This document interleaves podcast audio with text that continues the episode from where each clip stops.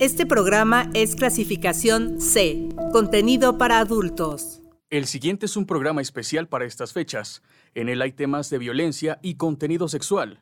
Recomendamos discreción. Comienza ya. El acabose. Escándalos de ultratumba.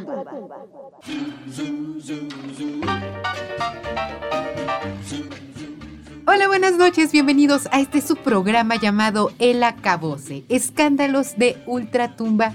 Soy Arlet Peña y se vienen unos chismes bien buenos, famosos, artistas, historia, cultura. Y vamos a empezar con una nota bien buena que tiene que ver con una escritora del siglo XIX y una escabrosa historia donde perdió su virginidad en la tumba de su madre. Dori Rodríguez, ¿qué nos traes? Yo les voy a platicar sobre una mujer obsesionada con la belleza y que se vuelve, pues algunos la llaman como la antecesora de los vampiros porque decidía bañarse en sangre. Katia Soto, ¿tú qué traes? Que les traigo una información en torno a un hombre que loco de celos mató a su esposa y a su amante, famoso compositor. Vamos a platicar todo al respecto. Pura cosa buena, mucha sangre, mucho escándalo escabroso. Vamos a iniciar. Muchos conocemos a esta escritora, es más, fue autora de probablemente uno de los títulos literarios más conocidos a nivel mundial, que es Frankenstein.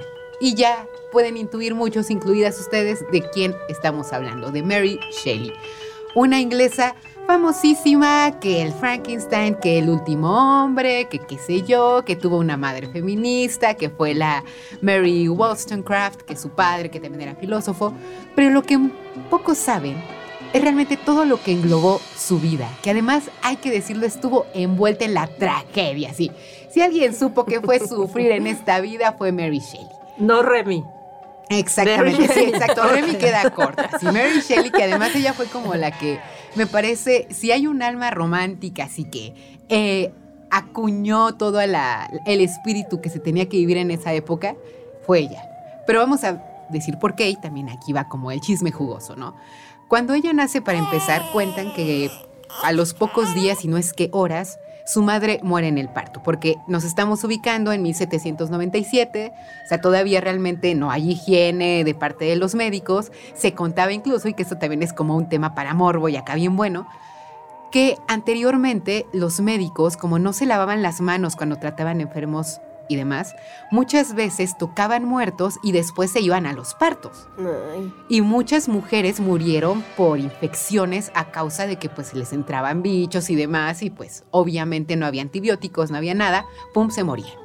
Y este fue justamente el caso de Mary Wollstonecraft.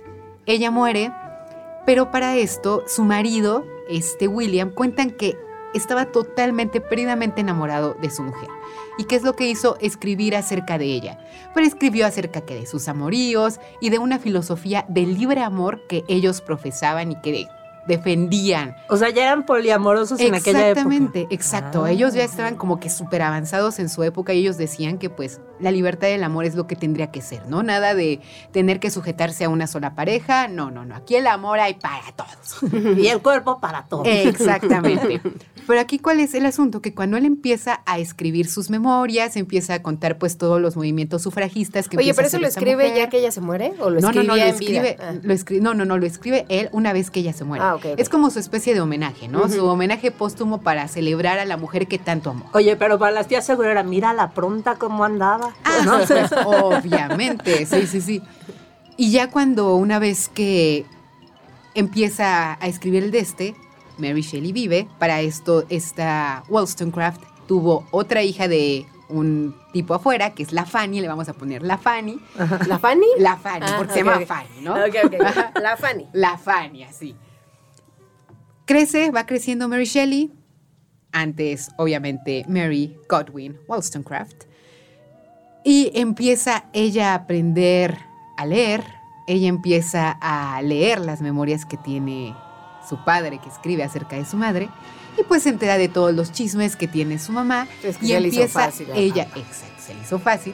Y además ella empieza a permearse con esta idea del libre amor. Que esto es importantísimo para entender lo que sucede después. El asunto es que eventualmente llega un Percy Shelley.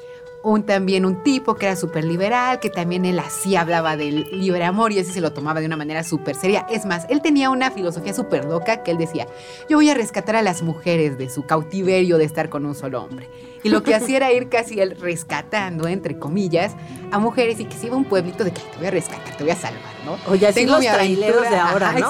exacto. Iba, iba por una, saludos. la abandonaba básicamente y iba por otra, ¿no? Ajá. Pero eventualmente llega con a la casa de los Godwin y se enamora también de y se enamora de la Mary, ¿no? Oh, mi pequeña dorada, esto es amor a primera vista, ¿no es así? Dice así, no, es que a ti te gusta un montón de literatura que a mí me gusta, es que eres súper inteligente, que no sé qué, porque tuvo una madrastra y que no la quería, entonces se refugiaba en los libros y en todo el intelecto que para su padre era muy importante. Y pues eventualmente como que hicieron un clic. Y oh sorpresa, ella también se enamora perdidamente de él. él. Ella aproximadamente cuando empieza a tener como su romance con él tiene 16 años, él tiene 21, hay una diferencia de edad. Pero no te- significativa. Ah, sí, no, no, sé, no, y menos en una época donde pues era común que hasta 40, 50 Ajá. años te podía llevar el don y no había ningún problema. Ok. 40 y 20. Aquí cuál es el detalle que Percy estaba casado. Liberando gente. Estaba liberando gente, pero él ya estaba casado. Ok. Pero eso a Mary no le importó, no era lo de Ah, bueno. porque ella estaba abrazando el libre amor que sus padres le enseñaron de una u otra manera. Pero al padre no le agradó la idea. O sea, ahí salió como el moralismo de este William, En porque fin, le la dijo, ajá, exactamente, le dijo, ¿cómo no este hombre está casado? ¿Qué te pasa? Yo que si yo no te eduqué para que fueras así de pronta, que no sé qué escándalo. Y ellos empiezan a verse en secreto en un cementerio donde está enterrada la madre. ¿Dónde nos vemos? No en el parque, en el cementerio. Exactamente, porque cuentan que pues siempre ha sido, era como que muy darks la Mary Shelley desde que era muy chiquita y a ella le encantaba ir a la tumba de su madre. Soy dark. Hay hasta incluso un mito, una leyenda que cuentan que ella aprende a escribir copiando las letras de la tumba de su madre. O sea, toda la huella gótica, toda escabrosa, ella la tiene desde muy pequeña. Y le gustaba mucho estar en el cementerio y pues lleva a su amado al cementerio. ¿Y cuál es como el mayor impacto?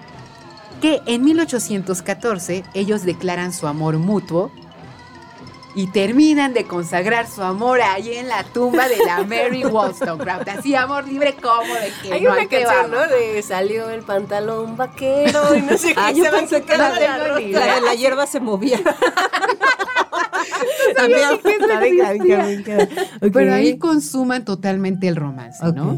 Ahí. Quitaron las piedritas, quiero pensar. Y Sí, no imagínate. ha de haber sido como que un poco incómodo, ¿no? O les quedó la tumba acá, ¿no? En la espalda media. Media marcada. Media grabada. Habría que ir a hacer como una investigación de campo, De así de, cómo que, a ver, la ponte tumba. así, ponte acá, la El posición. Kama Sutra en la tumba. Ajá, sí, ¿no? Y ahí empieza como que toda la historia de estos dos, que después huyen, que se van que a, a- a Suiza, que ya es cuando se da que la amistad que con el Lord Byron, que tiene una hermana que se llama Claire, una media hermana esta, esta Mary Shelley, y se va con ellos, empieza a ver como una competencia entre las hermanas, que el Percy, el Percy, el Percy sale súper pronto, a Mary llega un punto que aunque abraza el amor libre no le empieza a funcionar, como que no le gusta lo que está pasando con él Porque Te- se enamora. porque se enamora, pierde tres hijos. ¿De él? De, ajá, exactamente, nacen, pero eventualmente mueren a los pocos días. Es que súper enfermiza Mary Shelley. O sea, de verdad cuando digo que era como la, la mujer del tragedión durante toda su vida, así. Pero ya para cerrar como este chisme que nos va a ayudar para incluso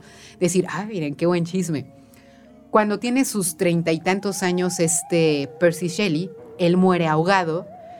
Y este... no en alcohol. Lord Byron, que estaba con él, estaba más bien como. eh, estaba dirigiendo como un barquito. Él estaba como remando y así. De capitán, que le llaman. Ajá. Y eventualmente pues se ahoga y se muere, ¿no? Ajá. Este Lord Byron lo encuentra, pide que lo cremen, pero salvan su corazón.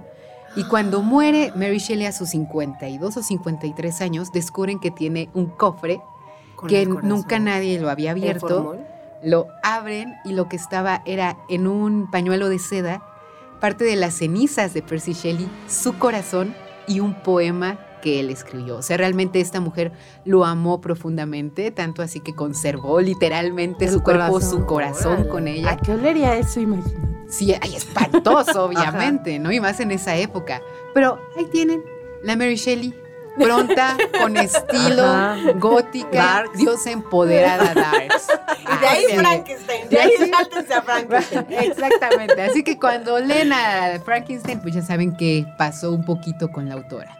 Lore, Oye, cuéntanos. Pues hablando de, de mujeres que, que de pronto han, con el pasar de los años, han dejado una huella importante y en este caso, pues no necesariamente en la literatura, está Elizabeth Bathory. Ella era una condesa de Hungría. eh, eh, en esta parte de la que ella era condesa actualmente es Eslovaquia y es Rumania. Y eh, bueno, pues ella nace en 1560. Eh, esta mujer que en realidad se llamaba Erzsébet Nirvator y que ya procede después a, a hacer el nombre oficial como Elizabeth Bathory, eh, pertenecía a una de las eh, familias más antiguas de Transilvania. Entonces, bueno, eh, estas familias, eh, el- para darles ahí un contexto rápido, por ejemplo, uno de sus tíos había matado un dragón, otro de sus eh, conocidos era Vlad el, el empalador, que, que era- hacían este tipo de, de prácticas, y entonces se le conoce como la condesa sangrienta, pero para llegar a ser condesa sangrienta tuvo que pasar también muchísimas cosas. Ella era una niña bien, era de estas niñas Es niña fresa, es niña fresa. este era como dice el anuncio de Lomecán para las niñas bien era una niña bien y esto tiene que ver porque recibió una educación que no es común que no era que no era común para las mujeres que recibían eh, simplemente que se instruían en esa época. Entonces ella sabía húngaro latín y alemán a los 13 años, a pesar de, de esta mm, eh, eh, educación que había recibido, bueno, pues eh, resulta embarazada, eh, resulta embarazada de un plebeyo, lo cual tampoco estaba permitido porque su familia pues era Todo rica. mal. Y entonces dicen pues que tenga el bebé.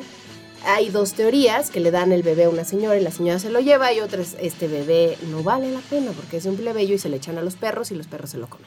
Esa es la, esa es la teoría que... no, Se bueno. les modo. hacía fácil. Y entonces ya ahí se, se cierra el capítulo de, de esto y, y dicen, bueno, ya chava, a los 15 años ya te tienes que casar con este prometido con el que te apalabramos desde los 10 años. Entonces ella se casa con el conde Ferenc Nadasdi. Nadasdi y su título era menor. Este hombre tenía menos riqueza que ella y muchos menos eh, pues propiedades y entonces eh, aquí ocurre algo importante, ella no adopta el apellido de él y por eso sigue siendo Elizabeth Bathory porque ella tenía muchas más riquezas y mucho más cosas que este hombre, ¿no? Entonces, bueno, en su, en su ceremonia, en su boda, nada más ni nada menos fueron 4.500 invitados, algo tranqui. Estará tocando el grupo Los Cachorros de Juan Villarreal. Eh, y, y su esposo de bodas, pues le regala un castillo y le dice, aquí está, este castillo es para ti. Eh, el- ahí en ese castillo es donde Elizabeth pasa el resto de su vida.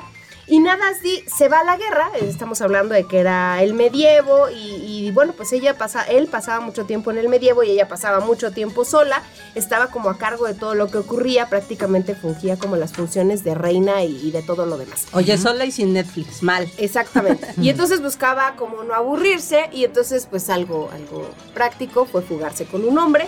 Se, fuga, se va con un, con un hombre guapo, misterioso y, y luego regresa y, y el conde la perdona.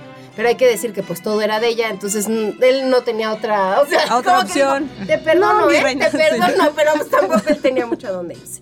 Entonces, eh, ella en todo este tiempo que pasa sola aprende sobre herbolaria, aprende sobre medicina, aprende sobre anatomía y se, eh, se empieza a juntar con una mujer que era la bruja de Urdalia. Eh, ah, tenía muchos amigos que eran cercanos a la esoteria, había muchos brujos, había muchos hechiceros, magos, alquimistas, los invitaba al castillo, se quedaban a dormir, armaban las pijamadas, eh, compartiendo conocimientos sobre esto, pero no estaba tan bien visto. Entonces, en 10 años no tuvo hijos, porque pues nunca veía a su esposo, y ah, después ya tiene una hija, su primera hija Ana, posteriormente tiene otros tres hijos, entre ellos solo hay un hombre. Eh, y, y algo que, que está chistoso es que las cartas que ella escribía o, o las cartas que se encuentran en esta, de esta mujer es que dice que no aguantaba vivir su, con, su, con su suegra, que su suegra era Úrsula, así se llamaba además, Ah. y ya no aguantaba vivir con la Ay, yo dije, Pero- órale, ya había visto la sirenita. Yo también pensé en No, eso. entonces, eh, resulta que Ferenc, su, su esposo, se muera en 1604. misteriosamente, uno de, la- de los misterios en los que se muere es que, o una de las teorías es que se mete con una prostituta, no le quiere pagar a la prostituta y la prostituta la apuñala. Entonces, bueno, en el medievo y creo que en la actualidad también seguimos siendo alérgicos a las puñaladas las cosas de arma blanca. Entonces se muere este hombre y él se la deja a, vamos a llamarle al compadre, a Georgie Turso, y le dice a Georgie, pues te dejo a mi esposa y a mis hijos y tuve por ellos. Entonces ella no podía fungir sus funciones de reina como tal y, tenía ahí como al, compadre verificando todo lo que ella hacía, pero la verdad es que esta mujer era muy lista, entonces eh, siendo viuda pues se convierte en toda una historia y leyenda y se vuelve como tal reina para ejercer ciertas cosas. Y de esta manera, bueno, pues ella empieza a meterse más con, sus amigos de, de la, de la herbolaria y de la esoteria. Y resulta que un día, eh, bueno, ya también participaba en algunos eh, sacrificios, por ejemplo, de animales. Entonces un día eh, llega una chica de las sirvientas que tenía, le empieza a peinar ahí su cabello y le jala el cabello. Y entonces ella le da una bofetada por, porque le jaló. Por reacción. Reacción, sangre y la ¿por qué piel, inercia? ¿no? Porque tic nervioso. Y entonces le da una bofetada y la sangre de la chica le cae en la mano y ella dice, wow, la sangre se siente su- humectación! Ajá, se siente muy fresco. Mejor que la de la campana. Y empieza a creer, o, o de ahí ella ya se, se volca totalmente en creer que, que, pues la sangre ayudaba a mantenerla más joven. Estamos hablando de que tenía 40 años y se empieza a volver totalmente vanidosa. Entonces eh, cree haber encontrado en la sangre el secreto de la eterna juventud. Le quitan la ropa a la sirvienta, además de habérsela cacheteado, le drenan la sangre, la echan en una tina y entonces ella se mete ahí. Y ahí empieza a, darle eh, eh, pues todo esto a, niñas bueno, no todo esto, empieza a, a- a matar a niñas de 9 a 16 años. A todas les daban entierros cristianos, pero después esto se les salió de las manos porque hay que decir que fueron cuatro, 650, un poquito más de 650 niñas o, mujeres que se mataban y que se torturaban. Y entonces se supone que les drenaban la sangre. Hay algo aquí que, eh, por ejemplo, metían a las niñas en una como jaula que tenía cuchillas del tamaño de un pulgar y entonces no cabías en la jaula para estar sentada, pero tampoco para estar parada. Le ponían un mecatito y como piñata movían la jaula para que con las cuchillas las, las niñas Y se cortaran. la Y ella estaba abajo, entonces le caía la sangre. Ya si esas cuchillas no te sangraban, había alguien abajo con un palo, con una cuchilla, Sangre, eh, sangre.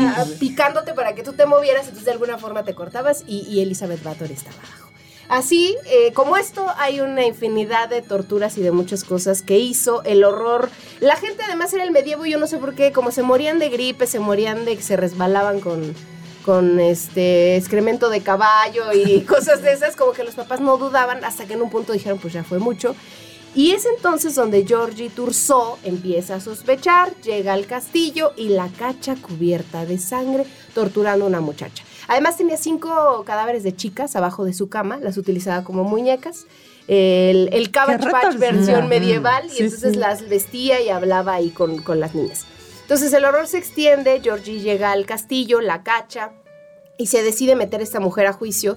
Nunca le permiten ir al juicio, nunca le permiten declarar porque era una deshonra que una mujer tan, eh, pues de, de- una familia tan importante acudiera. Entonces todo el juicio se basa en las confesiones de los sirvientes, lo que habían visto y lo, pues, lo que querían decir cada quien, ¿no? Entonces, bueno, meten esta, eh, el, casti el castigo fue meterla en un cuarto muy pequeño, eh, casi casi chiquito, eh, sin ventanas y sin nada, y ahí es donde pasa el resto de su vida. Un día le dice al guardia, tengo mucho frío, mis manos están muy frías, y el, el guardia le dice, ya siéntese señora, y Queda tiesa. que al día siguiente estaba tiesa. Pam, pam, pam, pam. A, a mí me agrada eso, eso del, eso del medievo y además como que todavía Me agrada, no me Era- era- eran, buenos- eran buenas épocas para matar, ¿saben? O sea, porque obviamente no había como actualmente como esas sofisticaciones de equipos donde te cachan, ¿no? Aquí es de que se murió. Ay, pues ahí aviéntalo en la calle, nadie va a saber que tú lo mataste y uno podía estar a gusto. Y ahora, si dicen que eso te puede mantener joven, pues atractivo, ¿no? Había- Y, Ella fue inspiración de animes, películas, videojuegos, es considerada la reina de los vampiros, inspiró a Bram Stoker para la novela de Drácula y siempre se le consideró Sed por la Sangre. Sí, creo que Stan Rice tiene una novela. Hay varios historiadores que ya dicen que no, que no fue ella realmente haciendo esto, sino fue una conspiración de Georgie, el compadre, con tal de quedarse, porque al final al meterla a ella, a Georgie le dieron todo. Él lo se que quedó ella con tenía. todo. Ujú. Oye, y aquí me llama la atención el tema de la impunidad, ¿no? De pronto, que pues, digo, sí mató a muchísima gente y hasta el final fue realmente, digamos, castigada. Y de impunidad justamente es el caso que yo les voy a platicar. Era un hombre que es conocido como un asesino bestial, pero un compositor divino. Carlo Gesualdo, un italiano que eh, vivió a lo largo del siglo XVI inicios del siglo XVII, era un junior de la época, ¿no? Él era príncipe de Venosa y conde de Conza. Era un junior sazo, sobrino nieto del Papa Pío, eh, Pío IV y sobrino de San Carlos Borromeo, que acá tenemos la iglesia en San Carlos.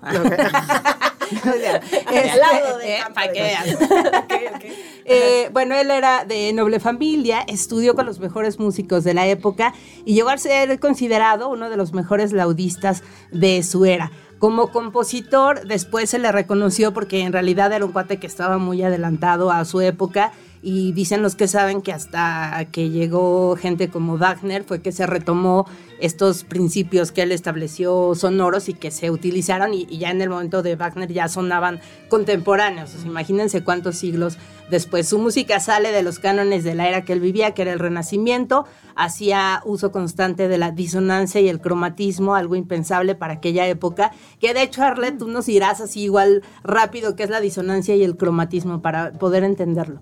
Disonancia, pues es muy fácil, ¿no? Entendamos que es cuando un sonido suena, ah, digamos, feo, ¿no? Cuando dentro de una composición estamos acostumbrados a escuchar el, el do, re, mi, fa, sol, la, si, do, ahí tienes como la armonía normal, ¿no? Pero ¿qué pasa si metes como un...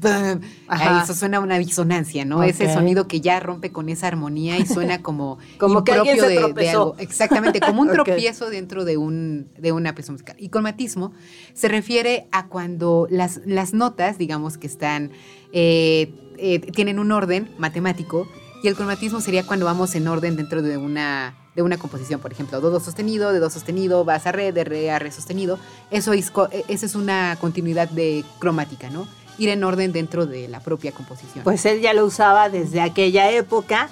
Y bueno, pues resulta que lo hicieron casarse con una mujer, ya saben, estas, estas matrimonios apalabrados. Él se casó en 1586, ya estaba grandecito, ya tenía 20 años, tampoco se casó tan chavito, pero en realidad él, lo suyo era la música y le rayaba estar ahí en su estudio de composición, se ponía sus audífonos, se olvidaba del mundo y se ponía a componer. Se casó con su prima María de Ábalos, hija del, dunde- del duque de Pescara. Al parecer, esta mujer era bellísima, eh, pero él pues no le hacía No caso. solo pasa en ¿no? Monterrey. Esa- Exacto. Él no le hacía caso, no la pelaba, llegaba María y le decía, oye, hazme un hijo, no, hay que hacer algo divertido. No, no, espérate, estoy componiendo, a mí ahorita no me molestes, molestes yo estoy inventando nimiedades". esta onda del cromatismo Claro. y los tropezones sonoros. Entonces, eh, pues ella qué hizo, pues a falta de Netflix, como decíamos hace rato, eh, pues dijo, ¿qué hago? ¿Qué hago? Y de pronto vio pasar ahí a un joven buen mozo y dijo, ah, mira, este muchacho se ve que va al gimnasio, ¿no? Se ve que se toma sus, sus estas, eh, sus Herbalife, licuados de su proteínas, Herbalife, ¿no? que, que está en estos desayunos de pregúntame cómo, me siento increíble. Y este, y bueno, pues eh, se, se hicieron ahí cambio de luces con los ojos. Ah. Y este, no, pero pues sí, entonces ya todo, lo ajá. invitó un día al castillo y le dijo, oye, pues vente a tomar una limonada, que tomas Caribe Cooler, una cerveza, no, no sé. ya lo invitó y pues todo terminó obviamente en que se hicieron amantes. Y pues esto llegó en algún momento a oídos de Gesualdo. Y Gesualdo que andaba, pues les digo, muy clavado ahí en, en su estudio de grabación, se quitó los audífonos y dijo, ¿cómo? Que esta mujer me está engañando, ¿en qué momento? ¿No? Si le he dado todo. Y entonces, eh, él, además, otra afición que tenía Gesualdo era que le encantaba irse a cazar. Ya saben, animales de la época. Ah, ok. Y eh, en alguna de esas dice, ah, me los voy a cachar, me voy a cachar a estos dos. Entonces eh, dijo, mi amor, mi amor, me voy a ir de casa. ¿Cuántos días? Una semana. Ah, que te vaya bonito, ¿no? Y salió la mujer, le dio su lunch. Bye. Y él no se fue, se escondió en una de las torres del castillo. Entonces, este, pues ya saben, llegó el, el buen mozo con el que esta mujer estaba teniendo sus que veres, le chifló, ella ya le abrió la puerta, eh, entraron a la habitación, empezaron a hacer ahí pues varias posiciones. Bueno, estaban más bien como palomeando el Kama Sutra, está allá, está allá, cuando nos falta. Y en eso justamente sale Gesualdo, que estaba escondido ahí en una de las partes del castillo. Les dijo así, los quería agarrar con las manos en la masa. Y acá hay dos teorías. Una dice que él hacía más puro estilo psicosis, este, llevaba un cuchillo y empezó a apuñalar primero a la mujer. Crimen pasional. Exactamente, ¿no? Entonces él empezó a apuñalar a la mujer mientras el amante veía con horror lo que pasaba y después lo apuñaló a él. Y otra versión dice que llegó con sus eh, ayudantes del castillo y que traían arcabuces, que era como un rifle de la época, que llevaban varios arcabuces y que entonces ta, ta, ta, ¿no? mataron ahí a todos, descargaron los arcabuces y que pues todos salieron de ya, ya se cumplió la misión, vámonos pero que Gesualdo todavía sediento de venganza entró todavía a cuchillar y a destazar los cuerpos de los dos amantes, como diciendo, por si no se murieron, toma, ¿no? Y La rabia eh, que le llaman. exactamente, ahí loco de ira y de celos. Y entonces, bueno, pues como estamos hablando de un hombre que era, les digo, un junior de la época, que es lo que sucedió, que dijo, híjole, pues ya cuando le cayó el 20 de, "Mm, hijo, esto que hice no está muy bien, fue a ver al virrey de Nápoles para confesarle lo sucedido y el virrey le dijo, ah, no te preocupes, no pasa nada, ¿no? Mujeres hay muchas, este cuate no le va a hacer falta a nadie y entonces él fue exonerado de toda responsabilidad, nunca llegó a comparecer ante la justicia por estos crímenes y de hecho con el tiempo volvió a casarse. Esto fue años después, en 1954 se casó con otra joven de la nobleza y acá ya no le hizo nada. Esta mujer pues también sabiendo los antecedentes obviamente se portó bien, ¿no? Dijo, no, yo derechita, yo fiel, yo, no, conmigo Claro, no claro. pasa nada. Y él, bueno, sí estaba ya muy, o sea, sí quedó muy tocado de, de lo que había hecho. La engañaba, la ignoraba, incluso la maltrataba de formas extrañas. Sí tuvieron un hijo que desgraciadamente falleció y a los pocos años de haber fallecido su hijo, su primogénito, eh, Gesualdo también murió. En septiembre de 1613 este personaje pasó a mejor vida. Este hombre que pues sí eh, se volvió pues em, tristemente famoso por haber sido un gran compositor, pero un asesino brutal. Pues bueno, vamos a un corte de estación y regresamos con más de... El acabose. Escándalos de ultratumba. Este programa es clasificación C, contenido para adultos. El acabose. Escándalos de ultratumba. Y estamos de regreso en el acabose escándalos de Ultratumba. Y aquí los chismes continúan. Lore, cuéntanos de qué más nos traes. Les quiero hablar de un personaje, eh, pues está, suena chistoso ya cuando uno lo ve en este siglo y lo ve bajo estas circunstancias, pero la verdad es que hubo una época en la que Roma vivía situaciones muy convulsas, se estaban peleando todos contra todos dentro de la política y estamos hablando de una Roma de finales del siglo IX. Entonces eh, hubo un papa que se llamó Formoso, y vivió varias peripecias y no solamente en vida sino ya muerto. Resulta que, bueno, eh, con, con todo ese tema de la alta edad media, por ejemplo, eh, hubo una época en la que nueve años hubo nueve papas distintos. Estamos hablando de que había una, por año había un papa y, y entonces todos estaban peleando. Había también esta situación de reconocer al Vaticano como una parte independiente, entonces tenía pleito con Italia, tenía pleito con Alemania. No me queda muy claro porque además me di cuenta de que, bueno, ya me había dado cuenta desde hace tiempo, pero no lo logro comprender del todo. Los nombres que eligen cada papa no corresponde al siglo en el que están, ni Sí, no como corresponde como, en un bautismo, orden de ¿no? soy Juan 10 y el que sigue es Juan 11. No, o sea, cada quien elige ahí y tiene otro, otra situación. Oye, y luego usan estas onomatopeyas, ¿no? Que el Papa Pío. Ah, que es, ¿no? sí, sí, sí, sí, sí, no, y este Formoso, ¿de dónde sacó ese nombre? Ajá, y los nombres, es lo que te iba a decir, que los nombres también. Había, por ejemplo, un papa de 18 años que evidentemente no sabía nada de ser papa y entonces ya metía como mujeres y apostaba. O sea, ya era un desgarriate en Pero ese la momento. pasaba bien. La pasaba bomba. Entonces, eh, bueno, pues la silla de San Pedro como tal eh, es la, la Santa Sede. eh, Italia y el Vaticano les digo que se estaban peleando. Y ahí había una situación con Esteban VI. Eh, resulta que, que se peleaban eh, porque había una, una parte que, que estaba eh, apoyando a, a- a unas familias y otra que estaba apoyando a otras. Y entonces el Papa Formoso ni siquiera era Papa, era obispo de un lugar que se llama Oporto. Yo, yo dije, ni siquiera papa, vendía tacos en la esquina. Sí, o sea, no era papa, era obispo. Y dice, pues voy a cambiar mi sede de obispo para allá. Me gusta que ya no esté en Oporto, me gusta que esté por allá, por el Vaticano. Y al cambiarla, se vuelve en papa y de ahí puede eh, nombrar como, como papa y como rey y darle autoridad a otro personaje que se llamaba Arnulfo. Y entonces, pues hubo quienes se quedaron enojados porque esto habla de que le dio como... Se, hizo ya de un bando, ¿no? Entonces se muere el Papa Formoso, lo, eh, se dice que lo envenenan, que una de estas familias lo envenena, no dura tampoco mucho tiempo así. Y cuando llega Esteban dicen, oigan, no se les olvide lo que hizo Formoso en vida y todo, sí, estuvo mal. Pues hay que cambiarlo, ¿no? Y dicen, ¿cómo? Pues hay que meterlo a juicio. ¿Cómo? Pues hay que desenterrarlo. Entonces, desentierran al Papa Formoso. Estamos hablando de que ya había pasado nueve meses bajo tierra.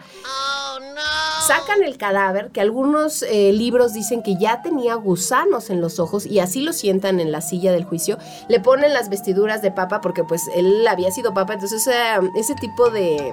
Simbología. Sí, o- ajá, como que tiene el Vaticano no se pierde, entonces lo sentaron en la silla con todos sus Con atavios. sus zapatitos La- rojos. con todo, le, le consiguieron un abogado de los que te dan, así como se dice, este, De oficio. de oficio, y el abogado, "Mm, aquí estoy, y, y pusieron un diácono a hacer la voz del Papa, entonces el diácono contestaba, evidentemente el diácono tenía mucho miedo de lo que fuera a decir, Claro. y ¿Pero de qué le guion o cómo? Mm, Pues dicen la verdad que el diácono dijo como sí, no dos veces. O sea, Ah. tampoco es que. Pero sí, como que había un movimiento de mandíbula ligeramente en el cadáver. O sea, de Entonces, ventríloco. Sí, entonces lo sientan, empieza el juicio, al final pues el abogado lo- de oficio le habían contratado también ellos, entonces dicen, lo declaran culpable y dicen, ah, ya no va a ser papa, quítenle las ropas, le quitan las ropas al cadáver, le cortan los tres dedos, que era algo que se usaba mucho en ese tiempo para los papas que se creía que no habían hecho una buena función, les cortan los tres dedos con los que bendicen Ajá. y lo arrastran por todo Roma y lo llevan al río, mm, lo lanzan al río. Lo lanzan al río, la, la, la. Y entonces el otro se queda conforme y dice, les dije que él no se merecía haber sido papa. Después se lo encuentra un pescador y dice, saquen el cadáver. O sea, ese pobre hombre no descansaba. Lo sacan y hacen sus tres dedos y ya yo no Lo sé. pescaron. La verdad no sé cómo se le encontró el pescador. O sea, ya- Pues flotando, yo- seguramente. No, pero No, ya le había de haber ido pedazos. O sea, ya lo habían arrastrado. No sé, no sé. Bueno, y de ahí empieza la otra parte en donde pues ya dicen, ya perdónenlo. Y ya lo, lo meten otra vez al Vaticano y yo me imagino que ya ahí lo cremaron, ya, ya no sé qué hicieron, o si lo vistieron o ya no lo ¿Se vistieron. imaginan cuánto apestaba? Pero Esteban se quedó asco. contento y dijo Formoso, no debió de haber sido papá, se los dije. Y el diácono, sí, no, no sé qué decía el diácono. Hice mal. No sé qué decía el diácono. es como una historia de una mala película de terror. Sí, pero aparte Sí. yo creo que lo tuvieron que amarrar, ¿no? Porque a la Sí, silla, no, a la silla no me refiero, claro. porque... No creo que se sostenía. Sí, no. Sí, sí, sí. o, no, no sé, o sonriendo, o no sé, no sé, sí, esa es de la O historia. le pusieron un palo de escoba. de así las, para- ¿no? de las muchas historias que tiene el Vaticano que de pronto no son tan congruentes. La verdad es que muchas cosas no tienen sentido en este lugar y esta es una de ellas que pasó en- entre estos siglos 872 y 965, lo de este papa específicamente en el 897. La ¿Qué barbarie. Cosas. Ex- era justo lo que iba a decir. O sea, generalmente pensamos como en este concepto que de la civilización y de la barbarie y que pues obviamente todos los católicos y demás representan la civilización. Pues ahí está, ahí está ¿no? Qué falta de raciocinio y qué falta de, de sentido común. Aparte les parecía normal, ¿no? Como, vamos a ir a juicio. ¿Con quién? Con el Papa, pero no está muerto. Sí, no importa, ver su cadáver y todos. Ah, Ah, pues claro. capa- Ah, pues sí. o sea, y no tiene voz, Todo pero tiene ya tenemos sentido este para día. Sí. O sea, no me, no me explico por qué nadie se preguntaba, no les llamaba la atención lo que estaba ocurriendo. Y ahí fue un ejemplo más de cómo a la iglesia se le hace fácil. Se les hace fácil. Se le hizo muy fácil. Esa, esa frase aplica muy más de lo bien. tuyo. Pues es que es una, una mujer que se le hizo fácil ser conocida como la Calígula mujer. Recordemos que Calígula era este Mm. demente irascible, caprichoso, derrochador, hombre que mataba por pura diversión, entre otras cosas que tenía ya Todo lo que acaba en. Todo lo que acaba en chozo. Exacto. O sea, Bueno. y además como paréntesis, hay que recordar que la película pornográfica más impactante Sí. que dicen es la de Calígula. Ah. Entonces ahí para que igual, ¿no? De un guiño de qué tanto hizo este hombre. Búsquenla. No le pongan pausa ahorita a nosotros, pero acabando esto, vean Calígula y ya. se- Por cultura. Más que nada. Bueno, pues esta mujer eh, se llama Ranavalona I, era la terrible reina de Madagascar. Madagascar, recordemos, es un país en África, más allá de esta película famosa que hizo Disney, de todos estos animalitos de la selva. eh, pues esta es una mujer que vivió durante el siglo XVIII, cuando Madagascar estaba dividido en tres reinos, pero hubo un rey que logró unificar esos tres reinos y entonces él dijo, bueno, pues yo ya logré hacer esta unificación, que toda la gente viva feliz y que seamos unidos. Y entonces pues debo mantener mi linaje real. El reine Merina, así se llamaba este hombre, y necesitaba buscar una esposa para su primogénito, Radama I. Eligió a la joven de un súbdito. El súbdito lo que hizo fue que había una conspiración para matar al rey. Entonces, ya saben, él llegó, pidió una audiencia, se la dieron y dijo, rey, rey, lo quieren matar, mire, él, él, él, lo quieren matar. Entonces el rey pues mató a él, él y él y al súbdito le dijo, híjole, ¿cómo te premio? ¿Qué te doy? Te doy este, unos boletos para la lotería, un carro, no sé.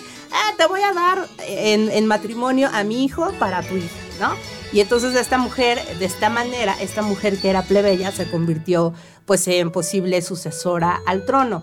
Pero Radama, el hijo, dijo, no, esta mujer, quién sabe, o sea, no tiene educación para ser reina, entonces lo que voy a hacer es excluir a ella de la línea sucesoria a la sucesora a la monarquía y nombró a su sobrino como posible sucesor. Poco después, en extrañas circunstancias, este rey terminó quitándose la vida durante una crisis psicótica. O sea, esto está medio raro porque hay mucha gente que obviamente piensa que ella poco a poco lo fue envenenando y lo fue volviendo loco a través del cafecito que le daba en la mañana.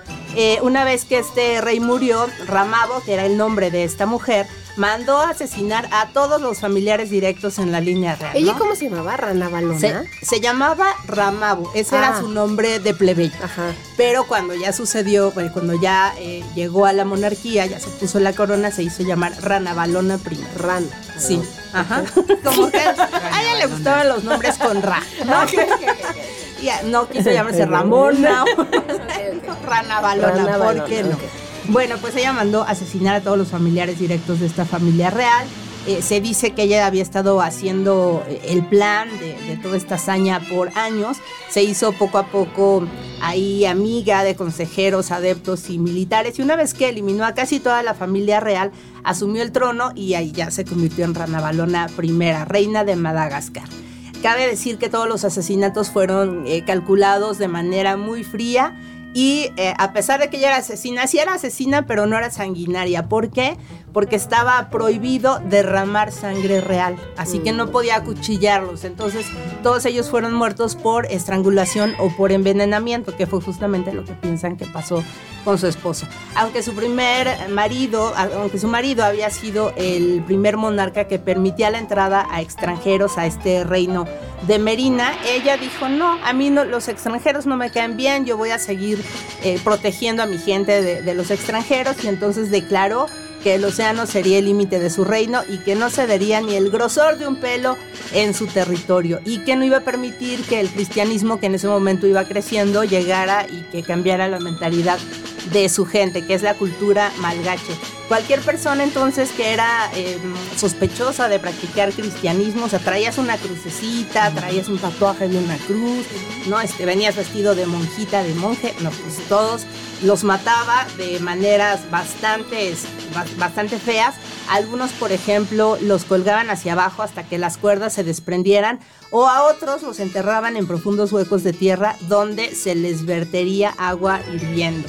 Aún así, la gente que decían, hijo, es que él sí parece malgache, pero probablemente le esté haciendo guiños ahí al cristianismo, lo que hacían, escuchen esto, era que los lanzaban a los cocodrilos. Así decían, a ver, si, si tú estás diciendo la verdad, vas a salvarte de los cocodrilos. Ahí te va.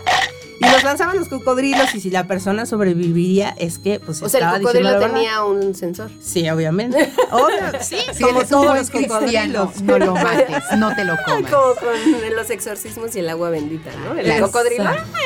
salía Bueno, pues se dice que esta mujer que quería conservar las tradiciones locales en su reino pudo asesinar a más de 150 mil personas, muchas de las cuales sí pertenecían a su etnia. Así que bueno, pues por eso se le conoció como la Calígula mujer. A ella no le molestaba hacer este genocidio con su propia gente con tal de no ceder a lo que ella percibía como una invasión cultural. Su hijo en algún momento, bueno, tuvo un hijo con este hombre todavía en, en vida. eh, y el hijo, imagínense la desesperación del hijo de ver que la mamá era una monarca loca y que estaba matando a la gente de su pueblo, que le escribió a Napoleón III y le dijo, por favor invádenos, por favor colonízanos, Oye, por ven favor a sentar a esa sálvanos". señora, por favor. Sentar a esa Alguien señora. amárrela, ¿no? Porque esta mujer está loca. Y bueno, pues eso no, no sucedió, no hubo ninguna respuesta, pero la mamá se enteró y dijo, ah, con que andabas mandando mails, ¿no? Señales de humo y lo que fuera. Tengo acá unos Expulsó- cocodrilos.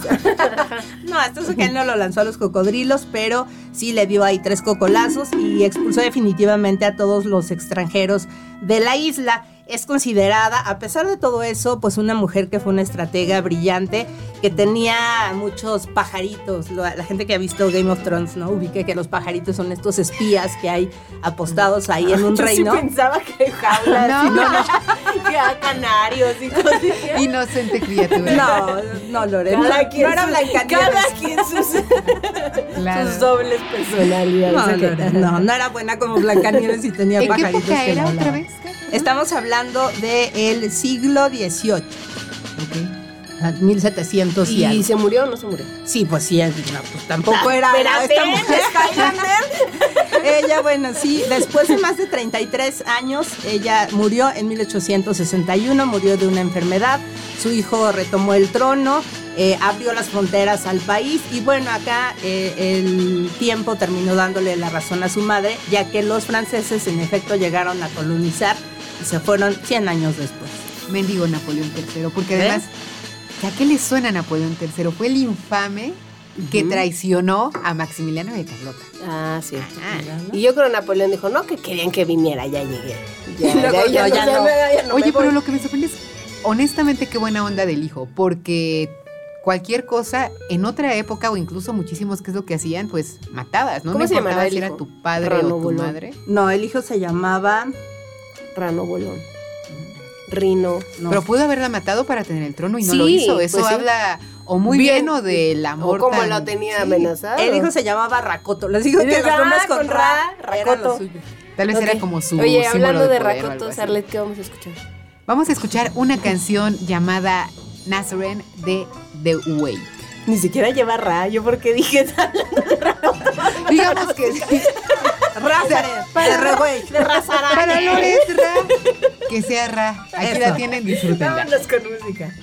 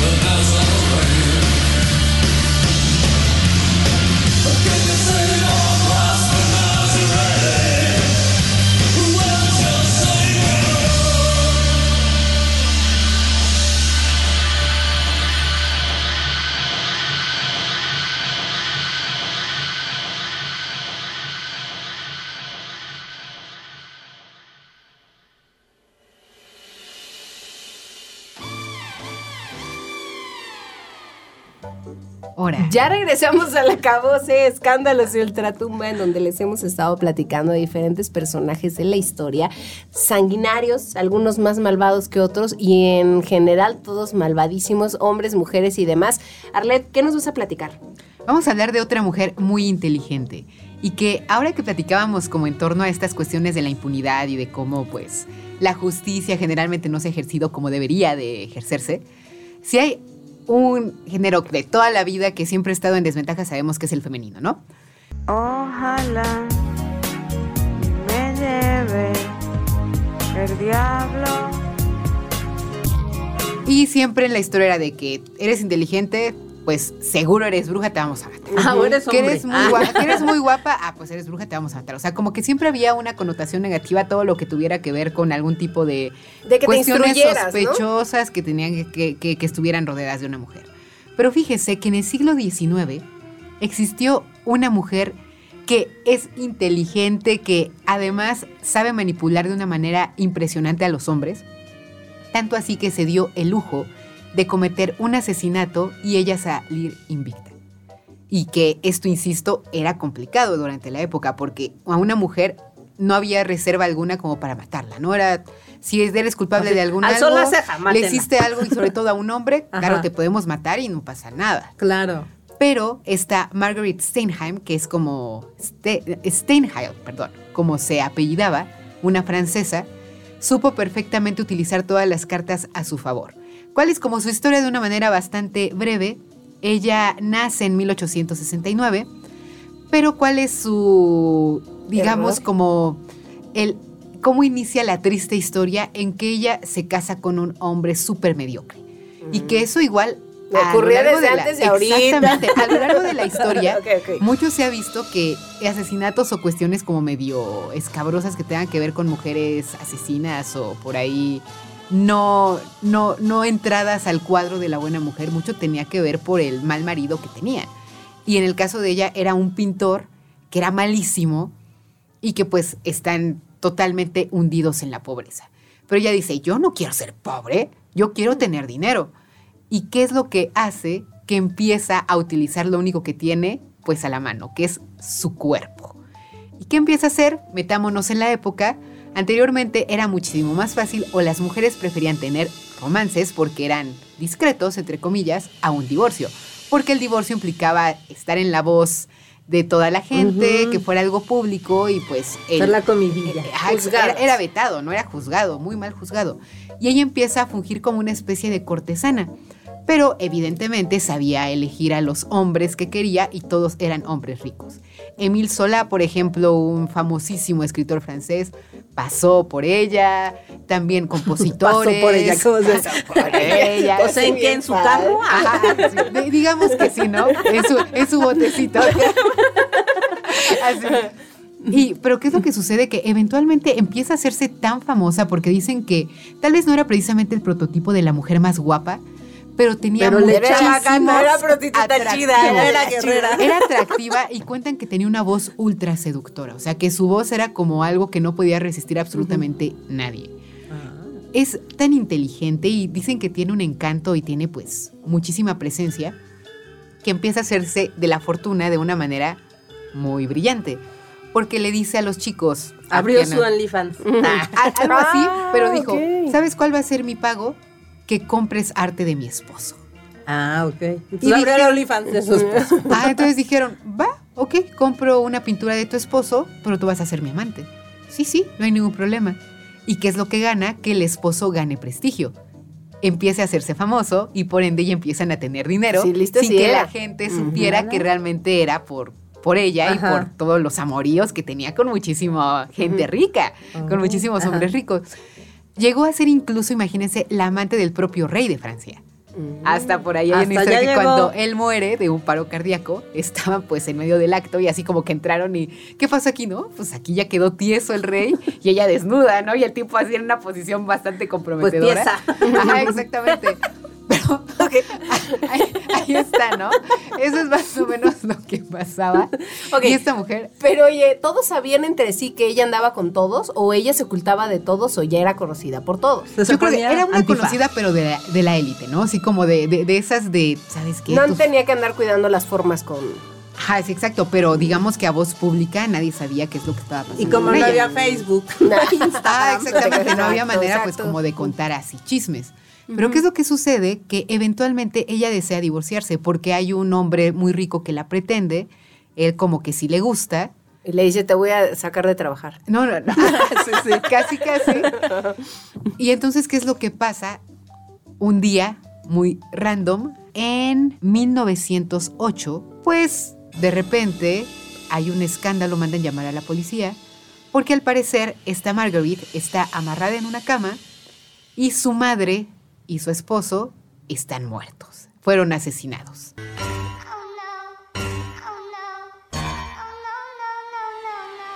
Pero ¿cuál es el asunto? Que cuando van a hacer una investigación, sí ven que la casa está como que un poco desordenada todo, pero se dan cuenta de que esta mujer no tiene ni un golpe.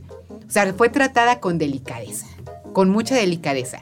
Tanto así que ella, como en una historia bastante inverosímil, dice, no, no, no, es que me dijeron, era una mujer pelirroja. Yo la vi, era pelirroja y venía acompañada de tres hombres. Pero al parecer me confundieron con la hija de mi marido, que además no podía haber una historia más patética porque ella tenía 39 años y la hija 17, ¿no? Y dijo, me confundieron con la niña, es imposible, ¿no? No había forma. La vieja ridícula. Y ella arrugada. Exactamente. Dijeron, no, pues a mí me dejaron libre, pero yo vi cómo los ahorcaron. Pero, ¿qué es lo que pasa? Que hacen como que ahí sus estudios se dan cuenta de que no, en realidad, la madre muere por una mordaza de que la, la hicieron que se callara. Muere ahogada, no era, fue una muerte accidental. Pero el marido lo matan eh, asfixiándolo. Hay marcas de dedos ahí, ¿no? Mientras ella estaba diciendo, no, no, no, es que es la cuerda. Y empieza ahí a entrar como que unas sospechas de que, bueno, ¿quién fue? Porque ella no fue la principal sospechosa, era amante del jefe de la policía, era amante de quien iba a llevar el juicio, o sea, era lista, lista la mujer, Era ¿no? amante del rey. Ajá, exactamente. Y dijeron, no, pues sabes qué, aunque tus historias no, no, no, Cuadran. no cuadran y eso, no pasa nada, tú te vas libre. Obvio, pues ya hubo como que otras cuestiones de que empezaron por ahí a hacerse chismes, empezó a salir a la luz todo lo que estaba haciendo. A nivel social, pues fue, a- fue muy repudiada, pero pues se vivió para contarlo, ¿no? Hasta incluso pudo casarse con, con otro ¿Con hombre, otro pintor con otro hombre rico y vivió feliz hasta su muerte. Pero lo cierto historia. es que fue una asesina, tanto así que le apodaron a The Red Widow, la, viuda, la viuda roja, roja. y pues ahí lo tienen. Ahí tuvieron un par de chismes, varios personajes, investiguen al respecto, contemos más historias escabrosas y a ver cuándo volvemos a reunirnos en este aquelarre llamado... Pronto, pronto. ¿Cómo se llama? El acabó. Acabose. el acabó, El acabose. ultratumba. Ya se acabó el acabose. Linda noche, disfruten y que los muertos Enciendan los acompañen. Que los muertos los acompañen.